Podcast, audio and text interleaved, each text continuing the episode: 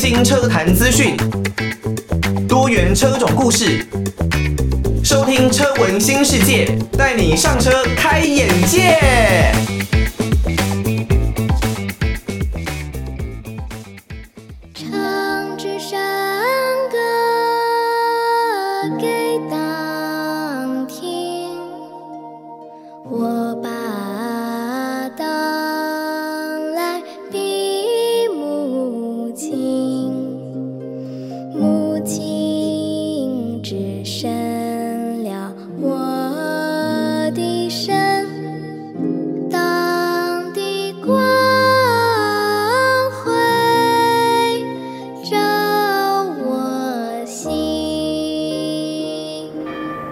之山歌给党听，山路崎岖难行，唱支山歌壮壮胆。山歌余音回荡，找个朋友一起唱行不行？习主席要爬上第三座高山了，一起帮主席找个朋友。和习近平一起爬山吗？我要推荐最佳总理人选。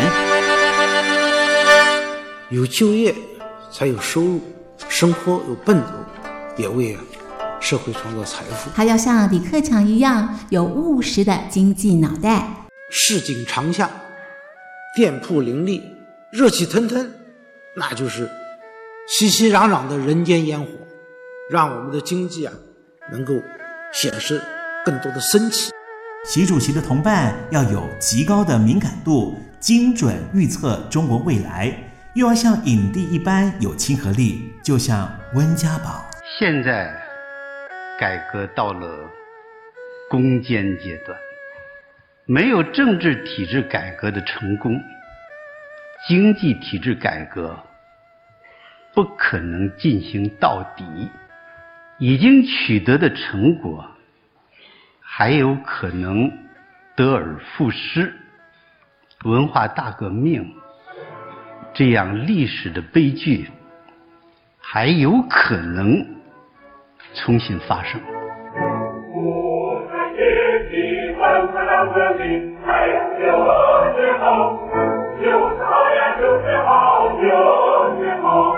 习近平的同行者要能像薄熙来一样一路大唱红歌，也要敢率先推动共同富裕。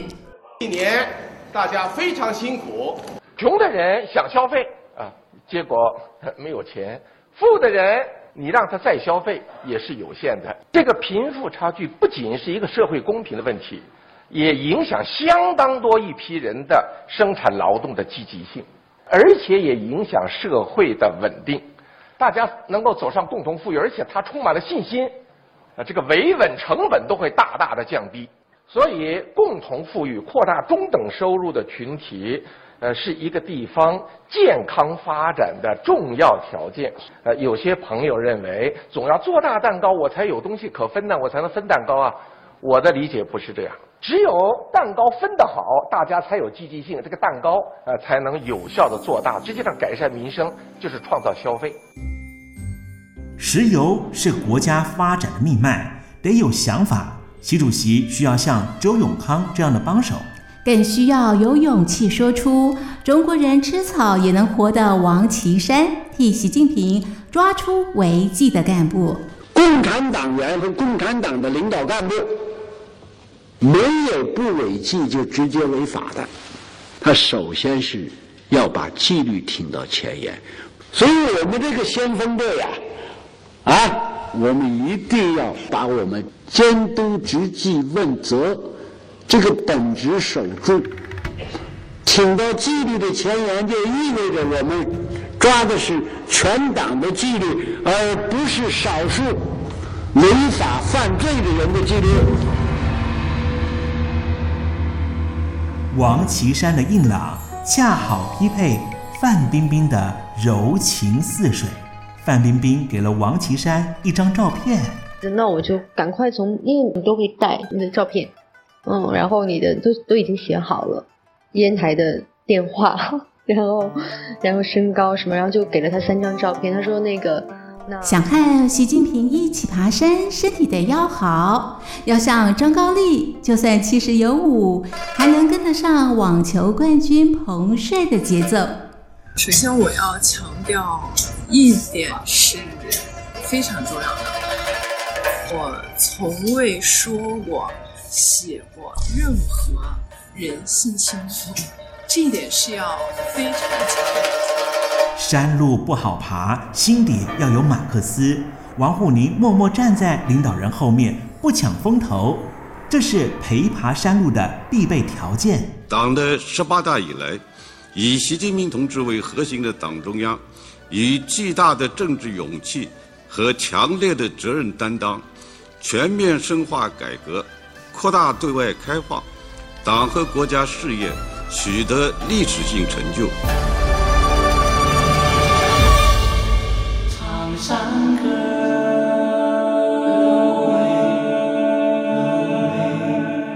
给党听哟。喊习主席一起爬山吗？我要推荐最佳总理人选，把你要推荐的人、推荐的理由告诉我们。三百字征文活动，十一月十五号前。写信寄到台北北门邮政一七零零号信箱，台北北门邮政幺七零零号信箱，东山林嘉陵收。电子邮件请寄到 l i l i 三二九小老鼠 m s 四十五点 highnet 点 net l i l i 三二九 at m s 四十五点 highnet 点 net。和习主席一起爬山吗？我要推荐最佳总理人选。十一月十五号前写信过来，让我们一起陪着习主席抬头挺胸，踩满步伐，一起上山。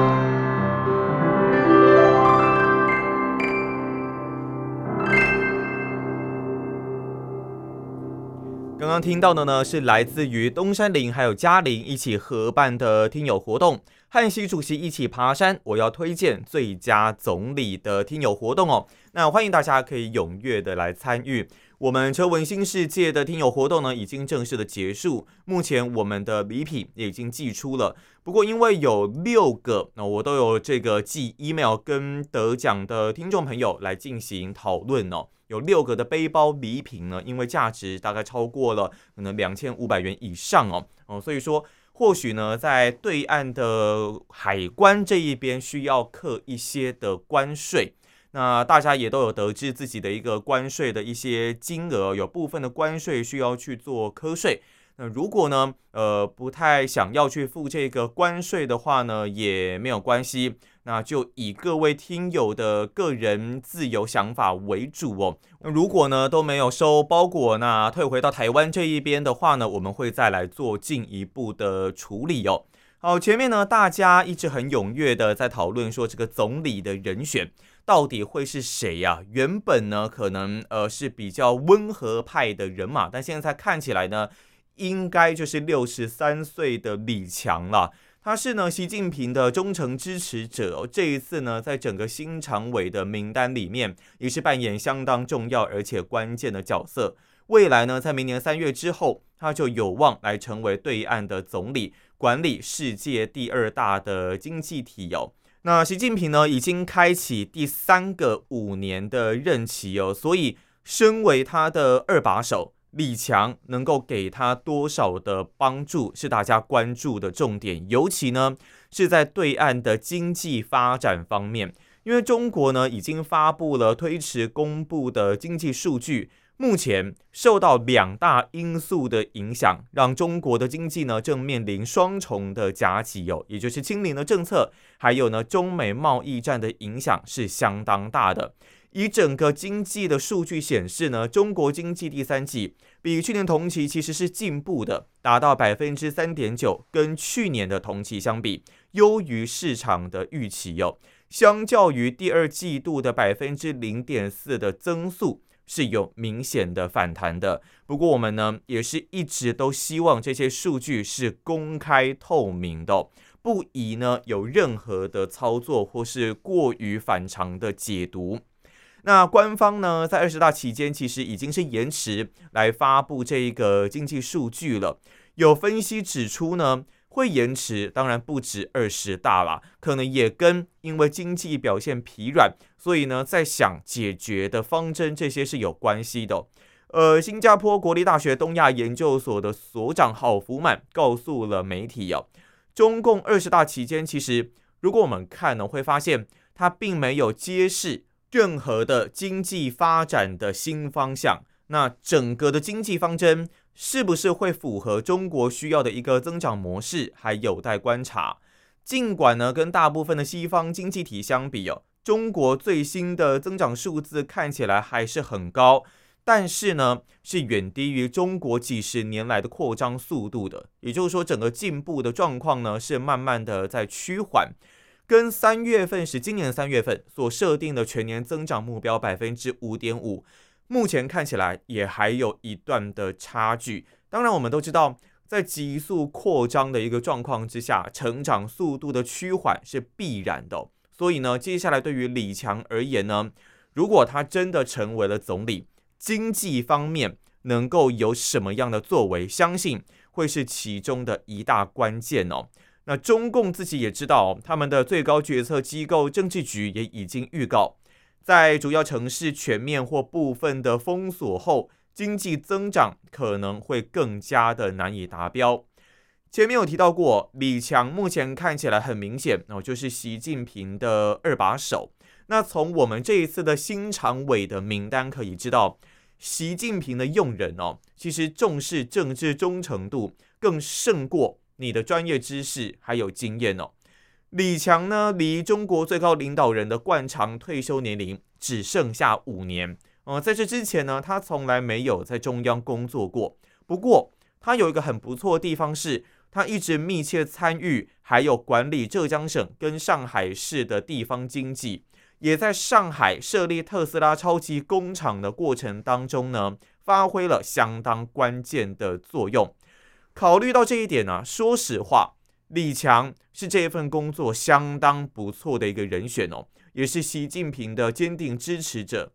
这意味着呢，只要决策是对的，那决策过程就会更有效率。不过，需要讨论说什么叫做对的决策，可能会延伸到对于对岸整个政治思想还有前进的方向，是需要更进一步来进行优化的。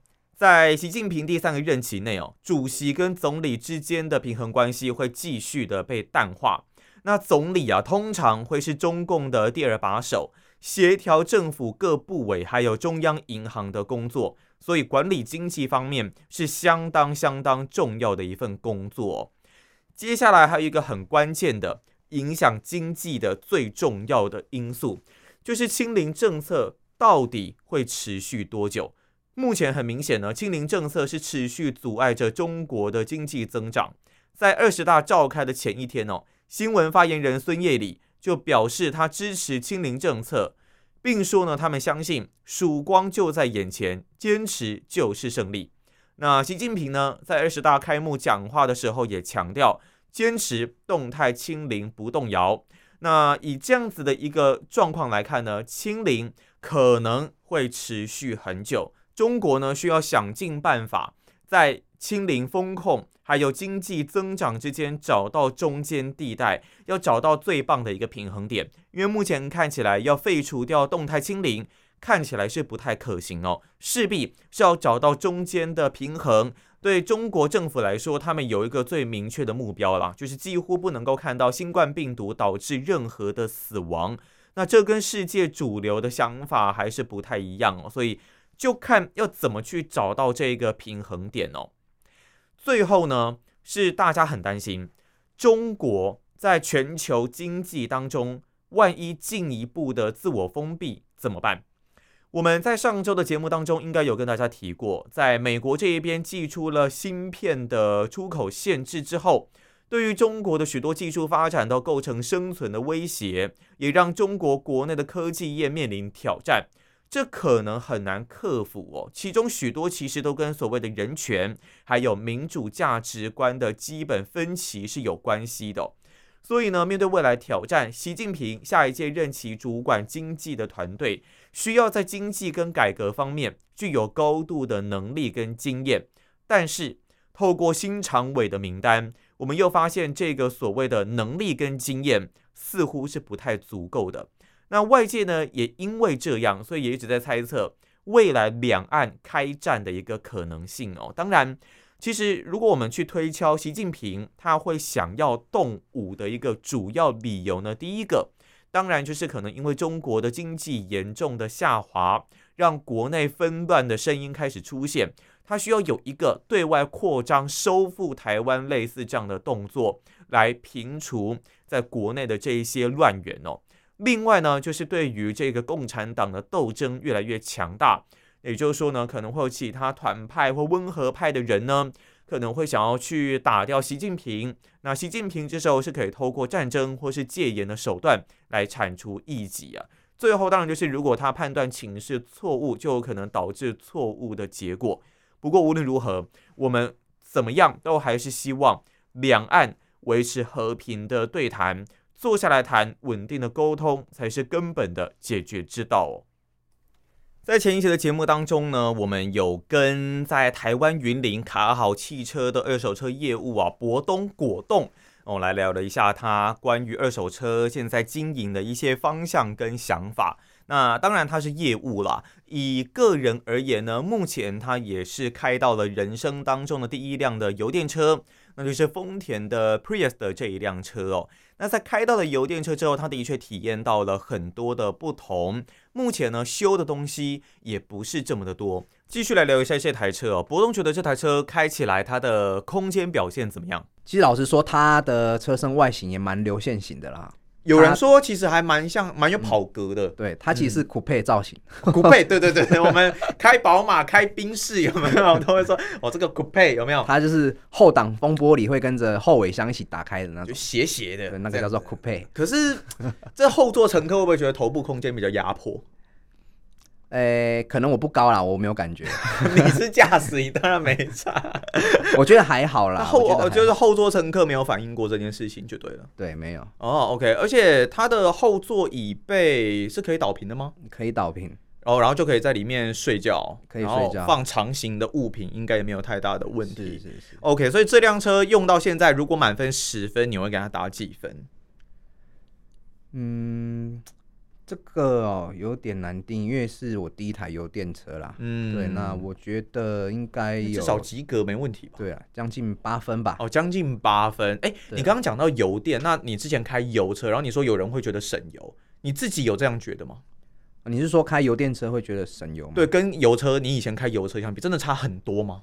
以感觉啦哈，用感觉上面呢，我自己觉得差蛮多的。嗯哼，对。那如果真的要去比较的话，我要拿数据出来比啦。对对对对对。对对对，那呃，基本上，比方说我们油车可能三四天，如果每天开啦，每天上下班可能四五天加一平均来加一次油的话，油电车应该可以至少撑到一个礼拜以上的一个时间，没有问题。哦，以上没有问题。OK，所以这也是，但这也是大家很了解的一个油电车的一个好处了。那你自己有开过电动车吗？电动车，嗯，没有呢，还没有开过。对，会想要开开看吗？会，会，总有一天，好不好？总有总有一天。但是你不会觉得说开电动车，虽然当然它加速什么的，这个这个很棒嘛，可是太安静，你会担心这件事情吗？太安静哦，嗯，嗯，以现在 Toyota 的油电车好了，然后他们的车子在外，在车子外面的时候，其实可以听到它的电池运作的声音。那那是原厂刻意把那个声音放大，哦，怕路人怕路人会没有注意到，因为后面有车子这样子。哦，OK，但是在车内，如可是其实我觉得这也很矛盾哦。大家会说啊，没声音没感觉，但是又有人又会希望说啊，高速的时候安静，不要吵，不然乘客不好睡觉，所以就其实很矛盾。但我觉得算是一个平均值，应该就就可以了啦。那油电车其实。像比方说，像 B N W、宝马他们呢、啊，他们也做了很多。如果是比较有跑格的车子，他们甚至也会自己做一些音效。那这个音效其实也很拟真啦，这个就看每一个车主有没有办法做接受哦。那博东，你在进入到二手车这一个领域之后啊，你觉得跟你原本的想象有没有哪一些特别不一样的地方？专业知识要有啦哈，但是其实跟可能我以前的工作，我是以前是从事游泳教学哦，跟我用相关，我用游泳教学来比喻好了，嗯、就是呃，你会不会教那是另外一回事，重点是哦，哦，因为我们我们我们呃的学生都是小朋友比较多，哦，那你要怎么跟家长做沟通？我觉得讲还是比较重要。哦，所以反而是哦，沟通部分，沟通，对对对，所以当然专业知识这个是基本的，这是基本的，但决定你会不会成功，其实就是沟通技巧，对，好坏。你应该有遇过这种，就台湾所说的 “OK” 或是难处理的客人，应该应该有遇过蛮多的。有有没有什么例子可以让我们来参考或听一下的？比方说，可能原本说要订啊，然后又说不要订啊，然后又说要订啊，这个我 这个我不要订，这个我最这个月就遇到好了好多，这是基本的。有有啊，当然有遇到已经收定金哦，签好合约了要退订的，这个也有啦。退订就是他要把定金全部拿回去嘛？对对。那如果他说啊，我定金不要了，我人就是要走了，那这种你们应该也 OK 啊，可以接受。这个是上帝派的客人吧？天使有没有？这是天使，是天使。因为因为现在其实有很多就是发生这种新车啦，因为现在全世界大乱嘛。所以车很难交，是有一些客人可能就说啊，可能比方说订了，可能半年一年等不到车，有一些人就说啊，那我干脆干脆退订，当然他要把定金拿回，是你有时候是一部分啦，是或者说要全部拿回来，啊，有一些可能财大气粗的客人。就想说啊，就就就就算了，就就就不定了。反正我拿来二手车卖掉也是掉这个价钱，那我就就算了。对，就每个人状况可能会不一样，但现在因为疫情啊，因为可能战争啊，所以会产生蛮多的一些改变。这对于二手车有冲击吗？有冲击蛮大的。嗯，好，那因为呃原物料短缺，然后加上车子的零件都在涨价。然后这是真的，是不是？这不是话术，这不是话术，这个都有新闻了。对，然后上个月 Toyota 新车才涨价而已。哦，对，我看那个 BZ4X，哦，那个涨很多呢，涨十几万啊，而且他们这一款电动车是算有灾情呐，左前轮会掉啊。对，就是开听说最近要解决了，飞出去。这我们在节目里面也有跟大家提过，因为电动车是我们很关注的一个领域了。不过，这对于二手车市场都还是有冲击。是冲击蛮大的，因为第一个原物料上涨，嗯、然后当然车子交不出来，没有晶片啊，或者是呃零件都在涨价，变成说我们二手车好在做收购车子的一个部分成本也会增加，我、哦、会用比较高的价格要去收车。对，我们现在跟客人在外面收车子哦，价格都是比以前要再多出两到三万，甚至更多的价格哦，才能买到好的车子。OK，状况好的车子是，那当然要有好的车子，嗯、我们才可以继续做贩售嘛。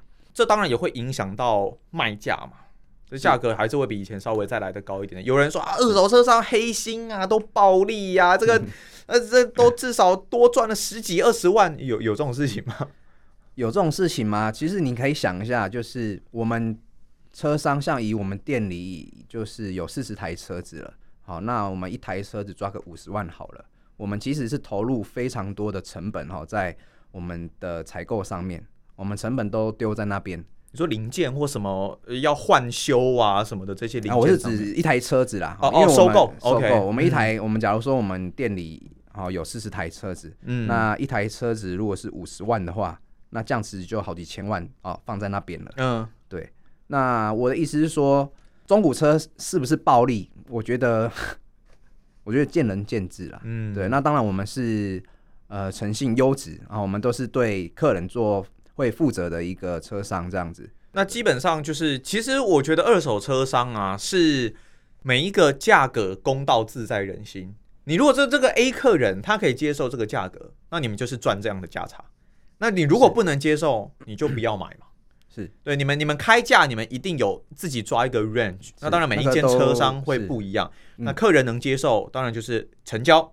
而如果不能接受，我们就再谈。你如果真的觉得太贵，OK 没关系，那你可以去跟别的比较便宜的车商买。但是我相信你们，因为毕竟你们是 SUM 的联盟认证，所以你们在卖车的时候，一定是把后续的保养、维修，然后客人可能会发生哪一些问题，你们应该都已经把它列入到成本里面去，然后做出了这一个的开价。那事后。当然，你们你们的这边刚刚前面有提到过，你们也是有做一些的保固，所以你们也绝对不是说哦车子卖了，你们就拍拍屁股就就就没事了。你这我们就老死不相往来，不会再联络。嗯、没有，他们还是会去，如果有问题，一定还是要去处理这一方面。有句话就是说，呃，成交才是服务的开始。哦啊，对，这个好官腔啊，但是确实是有这么一句话，因为像我自己也是买过二手车，对，那我真的有问题，都还是去找他们呢，啊，啊，也没有说就从此封锁，然后再也不联络什么的，这种这种状况应该是比较没有啦，所以大家也不用把二手车商想的好像是特别的黑心啊，或是他们就是赚取暴利什么的，因为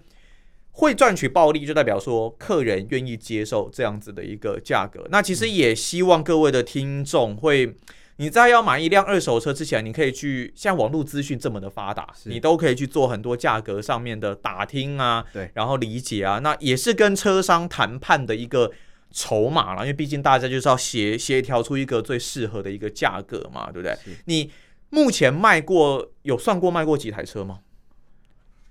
数不清了，我不知道呢。其实老实说，我现在哈，我我我一个月领多少，我也不知道。哦，真的都是你爸在控，是不是啊？你要要钱就跟他要吗 OK，所以反正就是尽力的做好每一台车的服务啦，然后尽力的去卖去卖这样子。你自己啊，当然因为你自己也是有开车嘛，现在当然陆陆续续有开过不一样的车款，因为我每次见到你看到车都不一样，所以、哦、所以你自己有哪一些梦想中的车吗？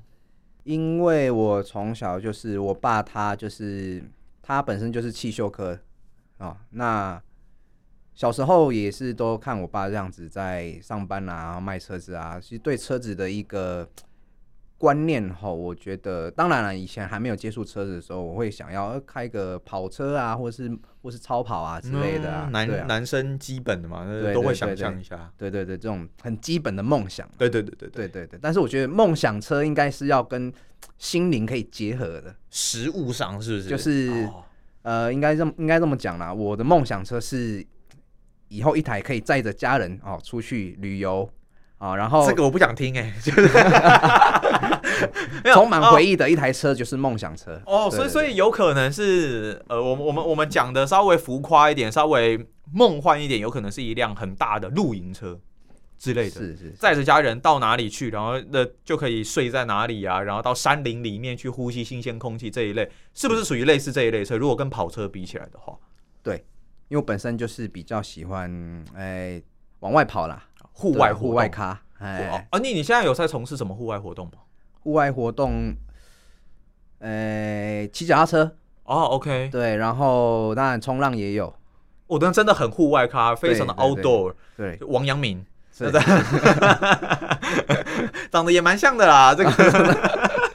多 了多了，就是可以有一辆车，它不是说，因为因为其实我们认知上的跑车、超跑什么的，基本上你要载物什么，那那那个是不太可能。还讲到重点，对，所以你还是会希望有一台颇实用。那甚至可以在上面睡觉，然后上面也可以放放你的冲浪板啊，里面可以丢一台脚踏车进去啊，这种比较大空间，然后可能外形上也可以符合你的需求，霸气一点的这样子的车子。是因为车子对我们来说，它其实是一个赚钱的东西啦哈。那如果我今天买一台比较高单价的车子，那我们之后要脱手的话，那其实它相对的它折旧也会比较高。哦，你你现在做了二手车商，都会开始想到这些问题啊，在在在买车之前，对，可是。那呃，像你刚刚所说这样子功能性的一个车子，所以你还是希望价格比较务实这样子，呃，偏向务实。然后当然，如果你要玩乐的车子的话，当然也是会希望有一台就是跑车的那种感觉的车子啦。对，啊、至于动力有一些啦，对动力啊。至于梦想车，老实说，我真的没有想过，哎、欸，我我心目中喜欢的车子，嗯，就还是希望实用就好。对，因为其实以前呃，老爸给我们。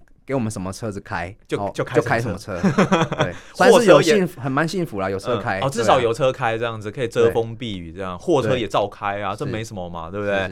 现在很多人那种露营车也是拿货车去改，对，改的也是很漂亮，这其实也是很多元化啦。听到的歌曲呢是来自于许立杰的《痊愈》。那在这一集的节目呢，我们有稍微跟大家分析了一下关于中共在二十大之后他们的一个经济前景哦。另外呢，还有就是邀请到我们的好朋友果冻博东一起来分享哦他的关于二手车的一些经验。接下来我们会请他来稍微推荐一下，如果我今天真的是一个刚出社会的新鲜人菜鸟，我想要买一辆的二手车，该有哪一些的评断标准呢？我们该怎么去做选择？那我们就下一期节目再来听听看喽。以上是我们这期车闻新世界的节目内容，我们就下一期的节目再见啦，拜拜。